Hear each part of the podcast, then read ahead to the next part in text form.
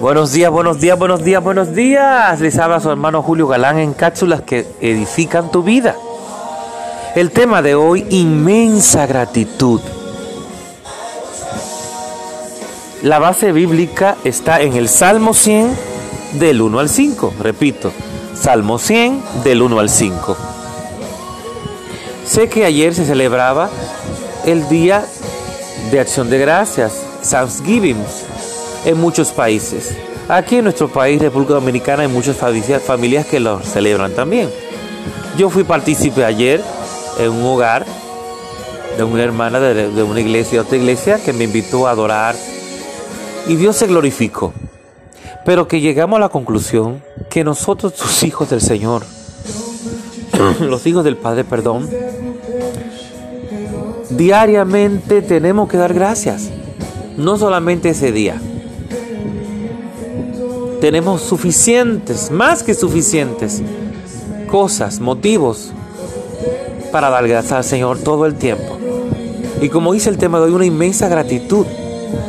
Dios quiere que tú te enfoques no en las cosas que no has podido realizar, no en las cosas eh, eh, eh, que te vean en espejos ajenos, no que aquel hermano avanzó, que vea el Instagram, que vea las redes sociales, los Twitter eh, de las otras personas ah, que han logrado y tú, y, tú comienzas a quejarte o a pesar de dejar que tu mente, la loca de la casa, te diga, bueno, tú, tú te has quedado estancado, tú no has podido lograr X cosas, no has podido lograr lo que esa persona o ese hermano ha logrado. No.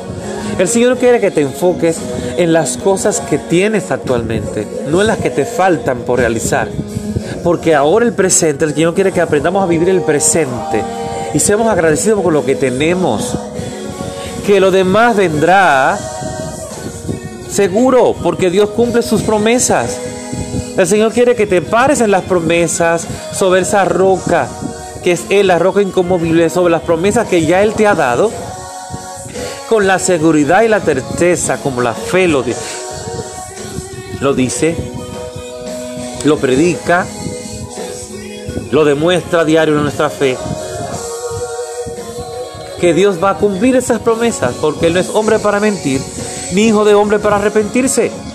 Sea agradecido a diario por esa salvación, porque cada día podemos despertar y respirar, nuestra familia está bien, sana. Que todavía hay esperanza, siempre en el Señor vamos a tener esa esperanza. Sea agradecido. Ten esa inmensa, deja que esa inmensa gratitud salga de tu corazón y adora al Señor, da gracias, glorifica su nombre. Porque mientras tú estás adorando al Señor en medio de la dificultad, en medio de las pruebas, Él está trabajando. Así que te lo te recuerdo en esta día, en esta mañana.